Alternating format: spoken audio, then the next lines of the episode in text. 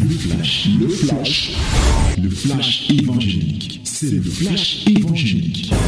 C'est le temps du flash évangélique. Voici le temps de la parole, voici la minute de la vérité dans Fraîche Rosée. Bien-aimé, ouvre ta Bible dans Jérémie chapitre 15 et nous allons lire le chapitre. C'est 21, 21 versets, nous allons lire ces 21 versets. Jérémie chapitre 15. My beloved, this is the time of the word. Yes, open your Bible, the book of Jeremiah, chapter 15. We are going to read all the chapter. 21 verses. Okay, let us do it together in the name of Jesus. Nous lisons tous ensemble au nom de Jésus. 1, 2, 3. L'Éternel me dit, quand Moïse et Samuel se présenteraient devant moi, je ne serai pas favorable à ce peuple chasse-le loin de ma face, qui s'en aille. Et s'ils te disent, où irons-nous? Tu leur répondras, ainsi par l'Éternel. À la mort ceux qui sont pour la mort, à l'épée ceux qui sont pour l'épée, à la famine ceux qui sont pour la famine, à la captivité ceux qui sont pour la captivité. J'enverrai contre eux quatre espèces de fléaux, dit l'Éternel l'épée pour les tuer, les chiens pour les traîner, les oiseaux du ciel et les bêtes de la terre pour les dévorer et les détruire. Je les rendrai un objet d'effroi pour tous les royaumes de la terre, à cause de Manassé, fils d'Ézéchias, roi de Juda, et de tout ce qu'il a fait dans Jérusalem. Qui aura pitié de toi, Jérusalem, qui te plaindra qui ira t'informer de ton état? Qui ira s'informer de ton état? Tu m'as abandonné, dit l'Éternel. Tu es allé en arrière. Mais j'étends ma main sur toi et je te détruis. Je suis là d'avoir compassion. Je les vanne avec le vent aux portes du pays. Je prive d'enfants. Je fais périr mon peuple, qui ne s'est pas détourné de ses voies. Ses veuves sont plus nombreuses que les grains de sable de la mer. J'amène sur eux, sur la mer, du jeune homme, le dévastateur en plein midi. Je fais soudain tomber sur elle l'angoisse et la terreur. Celle qui avait enfanté sept fils est désolée. Elle rend l'âme son soleil se couche quand il est encore jour. Elle est confuse, ouverte, couverte de honte. Ceux qui restent, je les livre à l'épée devant leurs ennemis, dit l'Éternel.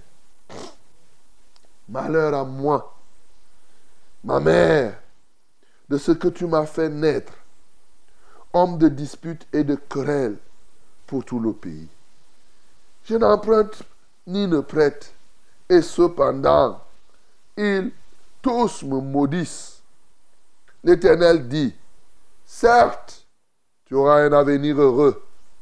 Certes, je forcerai l'ennemi à t'adresser ses supplications au temps du malheur et au temps de la détresse. Le fer brisera-t-il le fer du septentrion et les reins, je livre gratuitement au pillage tes biens et tes trésors à cause de tous tes péchés sur tout ton territoire.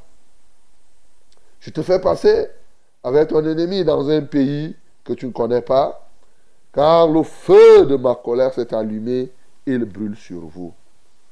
Tu sais tout, ô Éternel, souviens-toi de moi. Ne m'oublie pas. Venge-moi de mes persécuteurs. Ne m'enlève pas tandis que tu te montres lent à la colère. Sache que je supporte l'opprobre à cause de toi. J'ai recueilli tes paroles et je les ai dévorées. Tes paroles ont fait la joie et l'allégresse de mon cœur. Car ton nom est invoqué sur moi, éternel Dieu des armées. Je ne suis point assis dans l'assemblée des moqueurs afin de m'y réjouir, mais à cause de ta puissance, je me suis assis solitaire, car tu me remplissais de fureur. Pourquoi ma souffrance est-elle continuelle? Pourquoi ma plaie est-elle douloureuse? Et ne veut-elle pas guérir, se guérir? Serais-tu pour moi une source trompeuse comme une eau dont n'est pas sûr C'est pourquoi ainsi parle l'Éternel. Si tu te rattaches à moi, je te répondrai et tu te tiendras devant moi. Si tu sépares ce qui est précieux de ce qui est vil, tu seras comme ma bouche. C'est à eux de revenir à toi. Mais ce n'est pas à toi de retourner vers eux. Je te rendrai pour ce peuple comme une forte muraille des reins. Ils te feront la guerre, mais ils ne te vaincront pas. Car je serai avec toi pour te sauver et te délivrer, dit l'Éternel. Je te délivrerai de la main des méchants, je te sauverai de la main des violents. Amen. Voilà, mon bien-aimé, la parole de l'Éternel ce matin. Il y a beaucoup de choses qu'on peut retenir ici. Mais la première que je peux retenir, c'est qu'il y a des moments où Dieu chasse les gens. Et il y a des moments où on peut chasser même les gens à l'église. Hein. Beaucoup de gens ne savent pas qu'on chasse les gens à l'église. Ah ben Dieu lui dit que chasse-les. eh oui, moi j'ai déjà eu à chasser et je chasse. Lorsque, lorsque on te discipline par exemple et que tu ne changes pas, on te chasse. Il n'y a pas, il n'y a pas.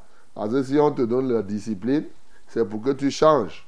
Mais si pendant la discipline, par exemple, tu continues, tu persistes à continuer à faire ce qui est mauvais, on te chasse de l'église. On te dit ne viens plus ici. Ne mets plus pied ici. Si tu mets pied, tu vas voir comment la verge de Dieu sera contre toi. C'est ça qu'on est en train de lire ici. Hein. Je vous dis seulement parce que souvent il y a des gens qui, qui s'interrogent que eh, est-ce que c'est ça et l'autre si? Non. Tu vois là, lui-même il a commencé à dire que l'Éternel me dit quand Moïse et Samuel se présenteraient devant moi, je ne serai pas favorable à ce peuple. Chasse-le loin de ma face, qu'il s'en aille. Voilà.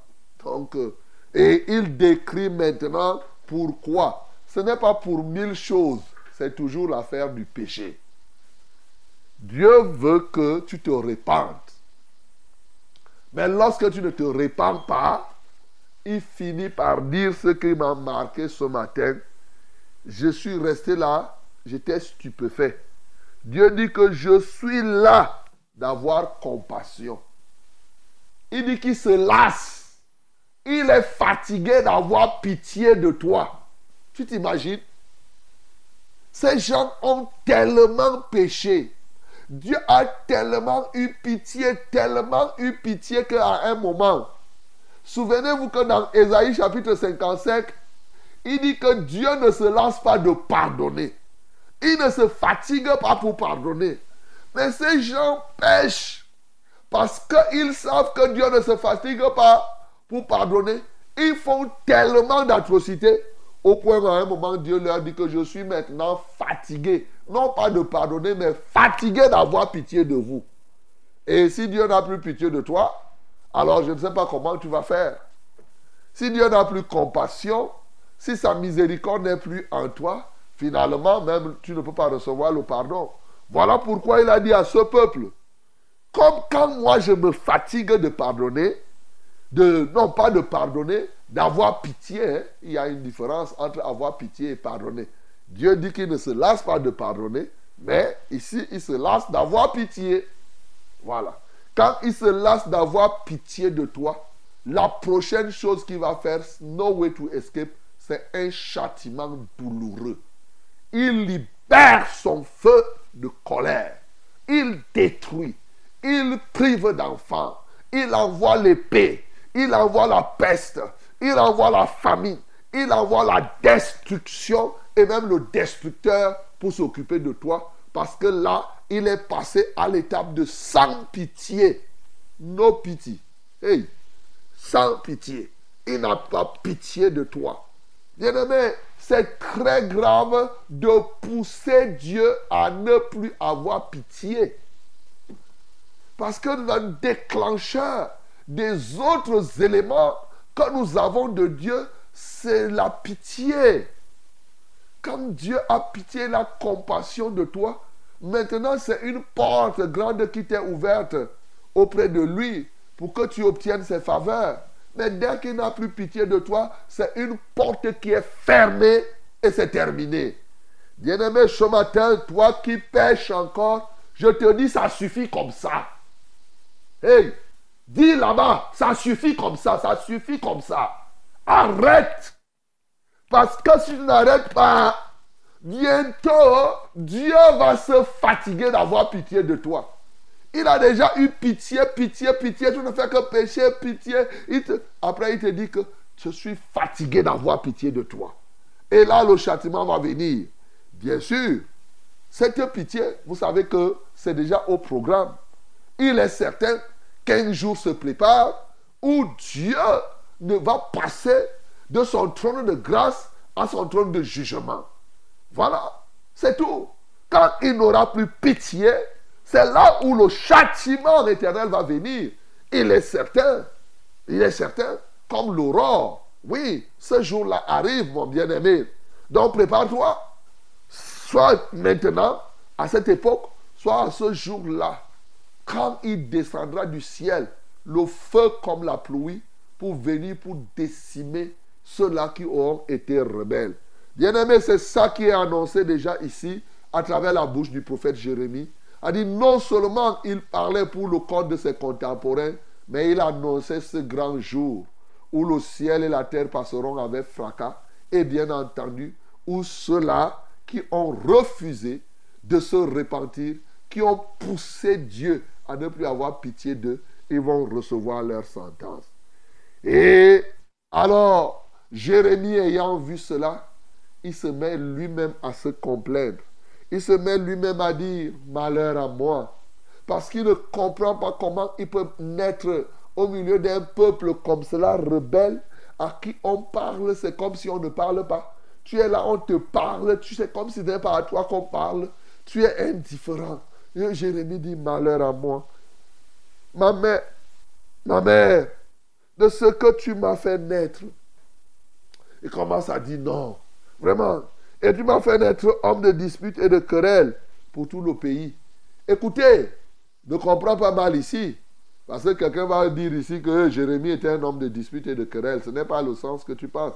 C'est-à-dire son problème, quand il dit dispute et querelle pour tout le pays ici, il est en train de parler de celui qui bagarre pour que Dieu accorde le pardon, il intercède. Mais de l'autre côté, ils viennent encore bagarrer avec ce peuple pour les ramener vers Dieu. Mais le peuple n'écoute pas. Et le peuple veut quoi? La querelle. Quand Jérémie parle à ce peuple, le peuple lance, lance les mauvaises paroles. Le peuple lance les flèches. Le peuple dit que vois-moi cet aigri. On l'insulte. On dit vois-moi ce perdu. Ainsi de suite, ainsi de suite. Alors que lui, il est en train de se battre pour aider le peuple à revenir sur le droit chemin. Mais le peuple cherche plutôt à le tuer. Le peuple, quand on le verra par la suite, à un moment, on l'a jeté même dans la citerne. On dit, va pourrir là-bas. On te jette au puits. On l'attrape. On le... Alors qu'il est en train de chercher, c'est pourquoi il dit, hé, eh, comment tu m'as fait naître comme cela? Oui. Mais cette position est une position qui est d'une part une bonne position parce que Dieu lui dit, il dit, et Jérémie lui-même dit qu'il n'en prête pas, il ne prête pas, il n'est pas là dans les transactions de machin, mais si les gens passent leur temps à maudire. Pendant que Jérémie leur parle de Dieu, ils maudissent Jérémie. Et j'espère que toi qui m'entends là, toi qui es là, tu ne connais pas quelqu'un qui passe son temps à me maudire. Quand tu entends ma voix, c'est comme si vraiment c'est quelque chose. Ah ben si tu fais ça, ça, ça te regarde, mon bien-aimé. La vérité, c'est que je dois te dire la vérité. Oui, je dois te parler de Dieu. Je dois te dire ce qui ne va pas dans ta vie. Alors, ce matin, la Bible dit, et c'est l'Éternel qui dit, certes, tu auras un avenir heureux. Certes, je forcerai l'ennemi à t'adresser les supplications.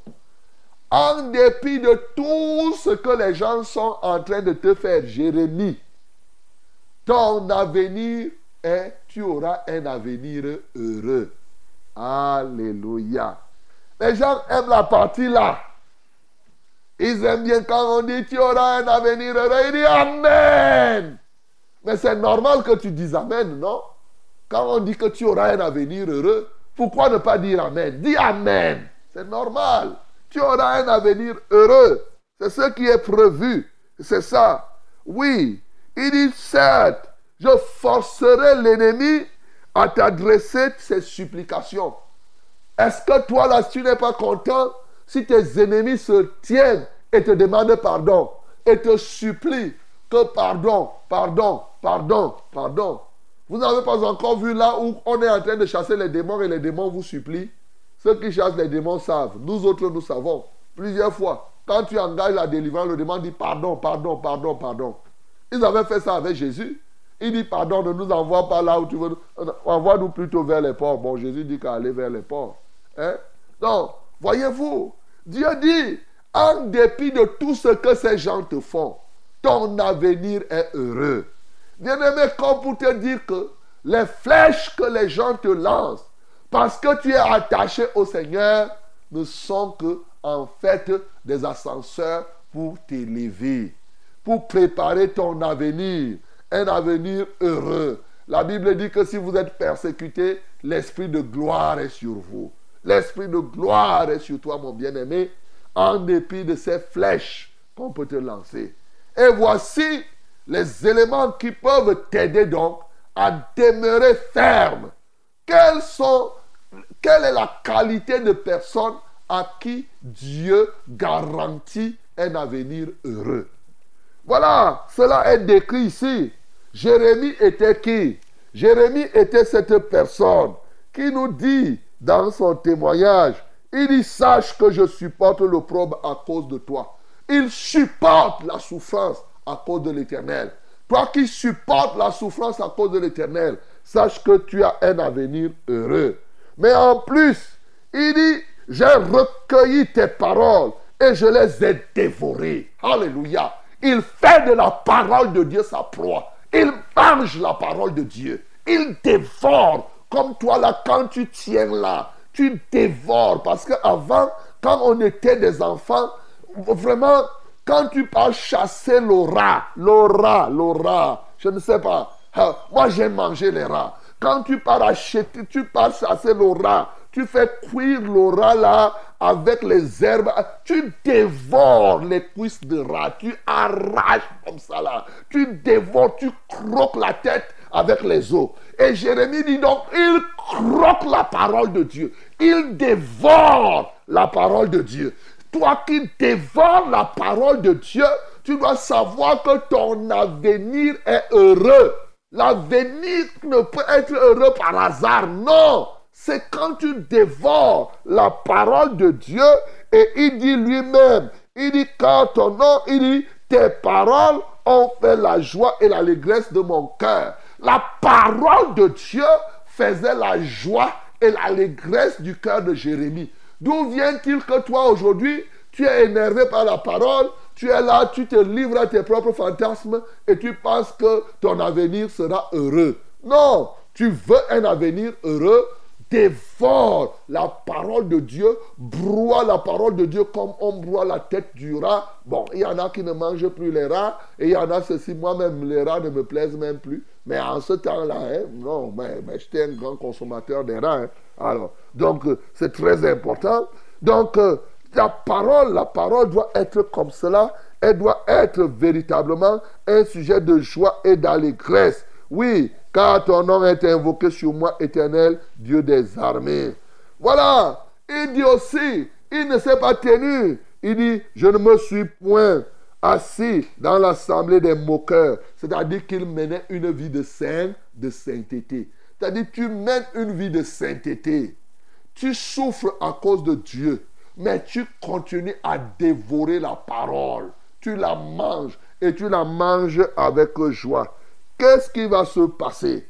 Ce qui va se passer, c'est que effectivement, quelle que soit la durée, que la plaie dure, que les gens souffrent, Dieu te dit une chose qui est fondamentale. Il dit que si tu te rattaches à moi, je te répondrai et tu te tiendras devant moi. Si tu sépares ce qui est précieux de ce qui est vil, tu veux un avenir heureux ce matin, sépare ce qui est précieux de ce qui est inutile. Ton plus grand problème, c'est qu'il y a le mélange entre ce qui est précieux et ce qui n'est pas précieux. Voilà ton problème. Tu mélanges tout, tu fais tout, et si tu te mets toi-même dans la confusion, tu te mets toi-même dans la colique même, la colique spirituelle. Il dit tu sépares ce qui est précieux de ce qui est vil, il faut savoir, les futilités remplissent ton cœur. Tu lis la Bible, après fini, tu de lire la Bible, tu pars vers la télé voir les films du monde. Tu pars vers la télé voir les choses, ainsi de suite. Tu finis de lire la Bible, au lieu de la consommer et de digérer la parole, tu pars mélanger maintenant avec d'autres choses. Voilà pourquoi tu es confus. Voilà pourquoi tu ne sens pas le bonheur. Voilà pourquoi ton avenir, tu vois comme si c'était fermé à gauche et à droite. Il te dit là, si tu sépares la séparation, tu dois séparer ce qui est précieux de ce qui est vil tu seras ma bouche. Alléluia. La bouche, ta bouche là. La bouche d'un homme peut devenir la bouche de Dieu. Est-ce que tu comprends? Il dit, tu seras. Jérémie devient la bouche de Dieu quand cet, cet homme-là sépare. Quand tu sépares ce qui est précieux de ce qui est vil. Quand tu ne te mélanges pas, tu n'es pas là pour faire les choses que les gens font juste pour les plaire. Mais en plus, il dit c'est à eux de revenir à toi, mais ce n'est pas à toi de retourner vers eux. Tu as compris? Tellement ces gars-là oppressaient Jérémie qu'à un moment, on peut se poser des questions. Est-ce que Jérémie pensait déjà aller les retrouver? Dieu dit, c'est à eux. Toi qui es là dans ta famille, parce qu'on te persécute, parce que tu as des soucis, tu, réfléchis que quand, comme c'est dur comme ça, je repars vers. Oh bien-aimé, tu t'as prêté à rétrograder. Arrête. Ne continue plus sur le chemin de ta rétrogradation. Tu vas retrouver les choses que tu as vomies. Tu vas retrouver les anciens camarades pour faire, pour parler les bêtises, pour dire n'importe quoi. Dans ton cœur, tu ne fais que penser ce qui est mauvais. Tes idées là ne sont que là pour des idées. Comment tu peux faire? Tu as des mauvaises pensées. Bien-aimé, c'est à eux de revenir vers toi. C'est-à-dire, comme on est ici, il parle de la parole. Quelle que soit votre résistance, il n'y aura pas un seul iota du changement de la vérité. Il dit, c'est à eux de revenir vers toi. Ce n'est pas à toi d'aller vers eux. Et il dit, je te rendrai pour ce peuple comme une forte muraille des reins. Alléluia. Ils te feront la guerre, mais ils ne te vaincront pas car je serai avec toi pour te sauver et te délivrer, dit l'Éternel. Je te délivrerai de la main des méchants, je te sauverai de la main des violents. Bien-aimé, Dieu te transforme en une muraille de bronze. Et les portes de bronze, une muraille de bronze. C'est-à-dire que, tu deviens, comment dirais-je, inaliénable. Tu deviens quelqu'un que quand l'ennemi, tu deviens le roc comme on a dit l'autre jour. Tu deviens une pierre vivante. Oui, parce que la Bible dit dans Ésaïe 51, souviens-toi du rocher où on t'a taillé. Seigneur, mon bien-aimé, nous sommes taillés, nous sommes la pierre. Le genre où tu envoies même le truc sur la pierre, boum, ça rentre vers toi. si tu envoies une flèche sur la pierre, boum, la pierre, flèche touche le roc, ça revient chez toi, pomme, ça vient te toucher. Bien-aimé, c'est ça. Mais le fondement, c'est quoi? C'est dévorer la parole de Dieu, manger, broyer, laisser que cette parole soit dans ton cœur, de sorte que maintenant, tu ne mélanges plus ce qui est vil, tu ne te mélanges plus, tu ne fais plus la confusion de mélange à gauche et droite, tu sépares. En ce temps-là, tu deviens la bouche de Dieu et tu es invincible. Ce matin, mon bien-aimé, il est une chose. Je t'ai dit, ne laisse pas qu'effectivement Dieu arrive à un moment où il se lasse d'avoir pitié de toi. Heureusement que le Seigneur Jésus-Christ est mort. Il est ressuscité comme nous chantons souvent. Nous chantons souvent. Oui, le nom de Jésus est si doux de Dieu désarmant le courroux. Alléluia. De Dieu désarmant le courroux. Dieu est fâché de toi. Il y a une seule personne qui a désarmé le courroux de Dieu. Son nom, c'est Jésus. Mon bien-aimé, ce matin, il n'y a qu'à croire à ce Jésus, à te donner à lui pour qu'à l'heure actuelle encore, que la porte de Dieu te soit ouverte. Et pour toi qui as déjà la porte de Dieu ouverte, ne recule pas, mon bien-aimé. Quel que soit ce que l'ennemi te fait, ne regrette pas d'être engagé dans une église où on prêche la saine doctrine, où c'est bon comme ça là. Oui, continue à dévorer la parole de Dieu et là, tu deviendras la bouche de Dieu. C'est à eux de revenir vers toi et non à toi d'aller vers eux. Tu deviendras une muraille des reins par Jésus-Christ et ils te feront la guerre, mais ils ne te vaincront point. Que le nom du Seigneur Jésus-Christ soit glorifié. C'était C'était le flash, le flash évangélique. C'était le flash évangélique.